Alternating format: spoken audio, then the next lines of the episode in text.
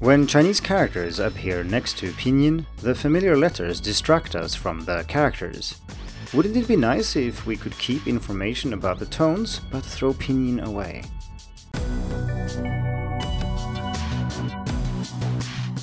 Hello and welcome to the Hacking Chinese podcast.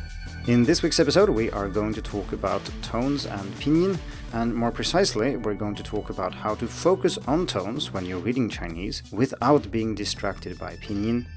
And this requires a little bit of explanation. For some of you, it might be obvious how pinyin is distracting and why that's a bad thing, but this might still be new to some of you, so let's go through that before we look at two methods of including tone information when presenting Chinese characters without using pinyin. So let's start by discussing how Chinese reading practice is presented to beginners. And here, beginner can really mean two things. It could mean that we are adults trying to learn Chinese, as I think most people listening to this podcast are. But it could also be native speakers who just haven't had time to learn to read characters yet.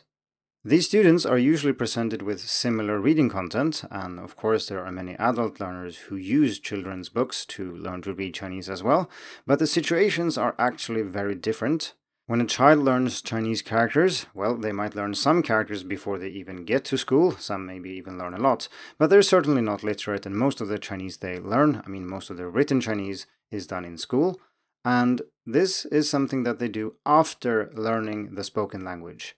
So a seven-year-old, for example, obviously don't know many characters, or most don't, uh, but they do have a very good grasp of the spoken language. So they know all these words that they are learning in class in spoken Chinese, they just don't know how to write them down.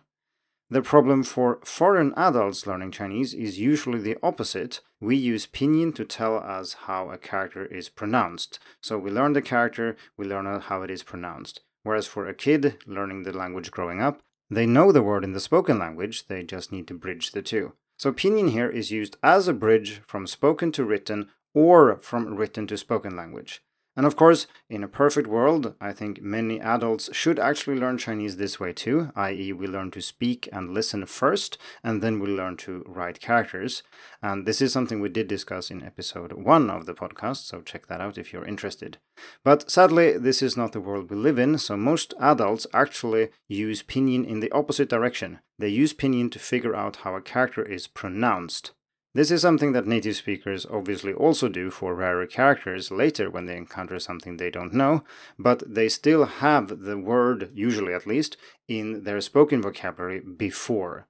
Having a text with both pinyin and characters is also very different for adult foreigners and native speaking kids because we are extremely familiar with the Latin alphabet. We have read it and used it growing up, and it doesn't matter if your native language is Spanish, English, or Swedish here, we're still extremely familiar with these letters.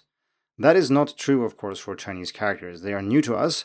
So, what happens when you read a text that include both, for example, when you have pinyin above the characters, is that 99% of students will only read the pinyin, or some people might occasionally read both. But it's, it's very, very difficult to read only the characters as a beginner when you have the familiar, friendly looking Latin letters on top of them. This is not a problem for native speakers when they grow up, because for them, when they go to school, they need to learn the alphabet like just like we did, and for them, the Latin letters are also alien. Whereas the characters, they appear all around them everywhere, and they are obviously the real written language, not the pinyin. You can also see that some really early picture books for kids actually only includes characters sometimes, so there's no pinyin. So why is this a problem for foreigners learning Chinese then? Well, it's rather obvious. If you want to learn to read Chinese, you need to practice by reading Chinese. And Chinese here refers to Chinese characters. So if you want to learn that, you have to read characters. And if you spend all your time looking at pinyin, you will simply not develop reading ability in characters. That should be very obvious. I don't need to go into details here exactly what processes are involved, but I think it's easy to see that if you are going to learn something and you practice something else, you will not learn that first thing that you actually wanted to learn. It used to be the case that having pinyin was essential. I remember, for example, when I started learning Chinese, I didn't have a smartphone, there were no very good electronic dictionaries, and so on. We used a textbook that didn't have pinyin for the example sentences, and these example sentences also included words that weren't covered in that chapter. And we spent hours going through these example sentences simply to figure out what they meant. because looking up these characters without having the pinyin was very slow. The point is that we didn't learn much from this experience. Oh, well, we did learn how to look up characters in a dictionary, but that is a skill that is largely obsolete these days, and you could argue that it's largely useless. What we actually needed to do back then was to read. And we didn't read because we spent an hour looking up the example sentences for each chapter. That hour should, of course, have been used on reading more text. Now, this problem isn't as serious these days as it were 15 years ago when I started learning Chinese, or as it were 30 years ago, long before I started learning. It's much easier to look something up these days, even if you are reading something on paper. And of course, if you're reading digitally, which you really should, there are many ways of looking up what something means, how it is pronounced, and so on. That only takes a second. Still, note that the reason pinyin was useful in these cases is that it was a key to finding out information about the characters. If you can do that by tapping something, you simply don't need pinyin, and also the main disadvantage with having pinyin, namely that it distracts from reading the characters, is still very much a problem. The obvious solution to this is simply to remove the pinyin, right? That would make everything very easy. But there are some things that you maybe don't want to throw out, and one such thing is information about tones. Because many foreigners, when learning Chinese, myself included when I was a beginner, tend to not focus enough on tones. So if you remove the pinyin, you don't know really what tones a certain word is supposed to have, and rather than looking everything up, which still takes some time even if you have a pop-up dictionary, simply isn't very practical. So if you want a way of focusing on tones, or at least be mindful of tones, read Chinese at the same time, without being distracted by pinyin, what should you do? Well, I said in the introduction that I would show two ways of doing this, but there are actually three, and one of them is simply not using pinyin, but using something like zhuyin instead, because that's another way of writing down the sounds, and since it doesn't use the Latin alphabet, it's harder to read, and you need to learn to read those symbols just as you need to learn to read the characters. And since you haven't grown up doing this, you will not be distracted by them to the same extent. That's not one of the two solutions that I actually wanted to propose, though, because for most people this is a little bit too radical. I have two ways of showing tones while removing pinyin, which are effective and very easy to implement. The first method is to use colors to represent tones, and this is something we talked about extensively in episode 34 of the podcast. And this means simply that you use a certain color scheme to color the characters in a certain way that lets you know what tone is which. So, for example, you can use red for the first tone, blue for the fourth tone, and so on. And then you get a colorful text you can read, and you don't need any pinyin because if you know the color scheme, you know what tone each character is supposed to have.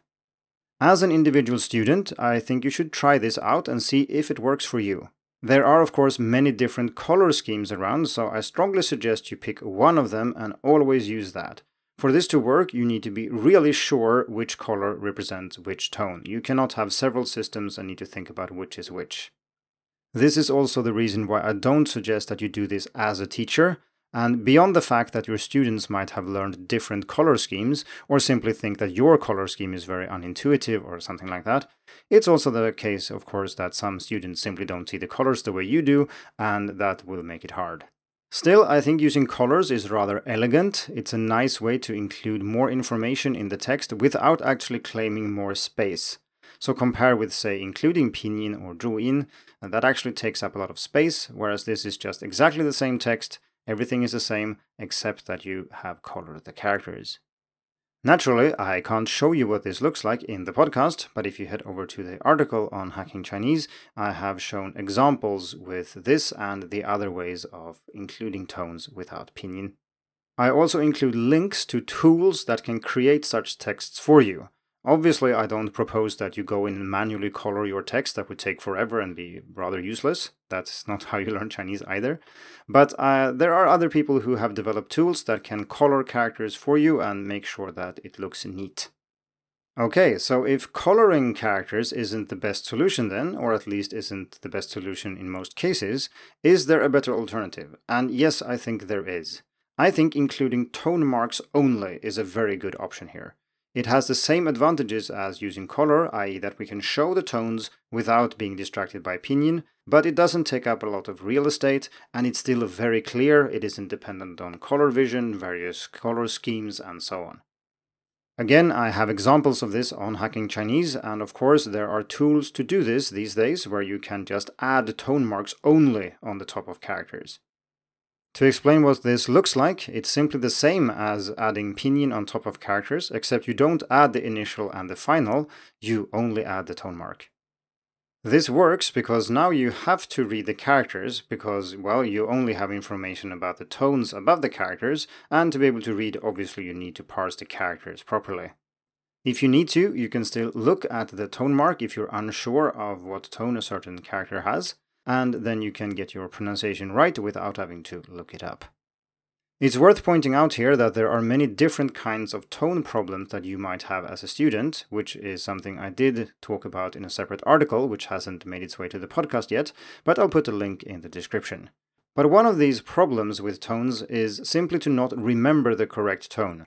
So you might be able to say it, it's just that you can't recall which tones this particular word has. And this is rather bad when you are reading aloud, for example, because you really want to reinforce the correct tones here. Reading aloud is hard as it is, so being unsure of what you're supposed to say is rarely a good idea. Now, ideally, I think people should actually learn the right tones of words simply by listening a lot, because then after a while you can hear that it's not the right tones. You know that Lao Shi is supposed to sound like that and not like Lao Shi. And that's something you build up by listening over and over and hearing these words used. But sadly, again, this is not how most people learn Mandarin, and so there is need for a method to include information about the tones without adding pinyin. So there you have it. If you want to learn to read Chinese, you need to practice reading Chinese, and that means reading Chinese characters. If you include pinyin, you will probably not read as many characters as you would if you didn't include pinyin. But then again, if you remove pinyin entirely, maybe you're throwing out the baby with the bathwater. So what I've proposed here are several ways of not doing that. So you include information about the tones while also getting rid of the pesky pinyin. Thank you for tuning in to the Hacking Chinese podcast. If you like this episode, please share it. More information and inspiration about learning and teaching Chinese can be found at hackingchinese.com. See you in the next episode, and until then, good luck with your studies.